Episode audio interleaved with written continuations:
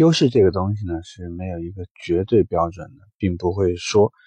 呃，一定是车大就好，或者车一定是动力好就是最好，轴距长就是最好，或者价格越贵就是越好，因为这个和我们购车主体的这个经济状况啊、喜好啊、价值观念啊、生活习惯等等，呃，有非常多的关联。啊，我们讲呢，其实优势是比较出来的。比如说，如果我现在要买个车，预算也是恒定的，那我们知道，其实你现在的可选余地是很大的。那你做选择的时候会怎么选择呢？当我周围的人他所拥有的一台车比我这个车贵的时候，我有没有可能用比较少的钱买一部比那个车大的车呢？是有可能的，这个就是为什么现在国产的大量的 SUV 个头普遍讲呢，都会比这个合资品牌的 SUV 要个头更大。另外一方面，当别人都在买一款这个销量比较大的车型的时候，我能不能这个避其锋芒去选择一个非常非常小众的车型呢？那我想呢，这里头。其实就包含了很多我们所说的会去买吉姆尼那样的一些小众车型，很多客户其实基于的是这种想法。那我们再说呢，如果你周围所有的人买的都是以轿车为主，那么就会出现一部分人这个剑走偏锋的去选 SUV。如果这个轿车和 SUV 都有人买了，那我也可以。去买一个这个爱丽绅啊，或者买一个 MPV 这种车型，去差异一下，因为我们会发现，在这样的情况下，往往我们可以花比这个它的预算差不多，但是我这个车呢，辨识度，或者我总能在空间，总能在这个多用途，或者我总是能在这个车的这个动力或者是空间各方面，我总能给我自己找到一个平衡点。你理解了这个呢，你才可以说，当你对于客户所谓的需求分析，因为我们知道需求分析有可能你得到的信息是非常准确的，但是有可能从另外一个方面说，客户为了掩饰他真实的想法，他会给你一大堆的这个非常表象的状态啊，所以后续是需要我们真的是跟客户比较深刻的去聊了。并且在一种比较舒适的这种环境里面聊开了，你才能真正找到客户的实际需求。根据实际需求，再找到他内心当中那个需要比较出来的优势，基于我的产品去说，这个才不会有问题。我们举个例子说，当客户说他在看一台这个中段车型的时候，如果他周围的人选择的车型，是国产车型，OK，那合资品牌本身就可以带来优越感。那如果说品牌相似的情况下，那么车型，比如我这个是新款，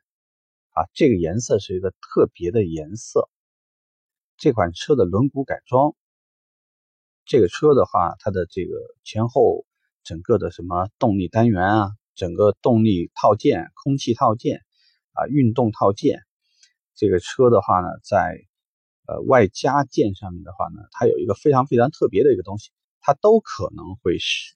一些这样需要寻求差异化的人很快的能够认同。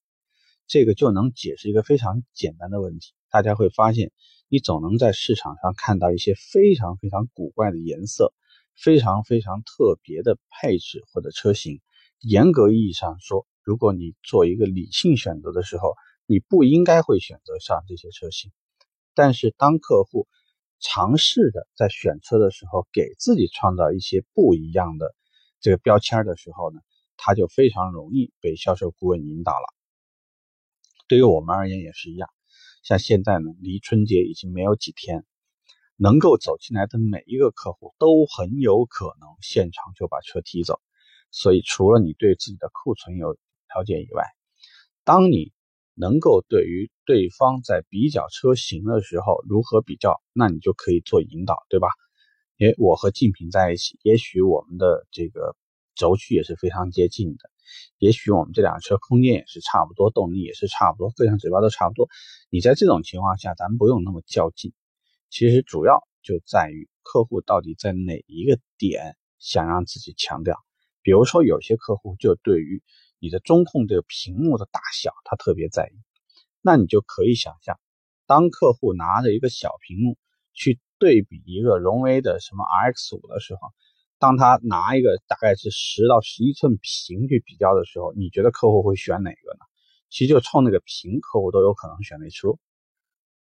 那从配置上说，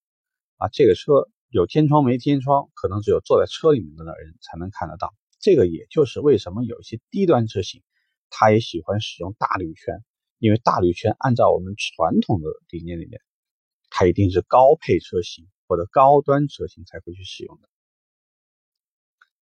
包括现在的一些这个无钥匙进入系统啊，一些这样的配置，它其实无无非都是想传递一些能够满足客户的期望，同时又不需要额外付出一个很大的代价。这个呢，你就可以看出所有现在这个。在降价、在做活动的车型，包括在二零一八年，我相信市场的竞争会更加更加激烈，因为豪华车往中端车一直在下沉，中端车型就尝试着往国产车型、往那些合资自主品牌车型去挤压，然后所有的人开始躁动了以后，客户的选择越来越多，那我们要做的事情就是。你如何基于客户的需求，帮他营造他的优势感？他在选择你这个产品的优势感，能够突出到这一点。我想呢，未来除了需需求分析以外，最重要的一点就是在优势对比这件事情上的话，你做的强不强，能不能说到客户是心里去了？OK，这是个小话题，聊到这儿吧，拜拜。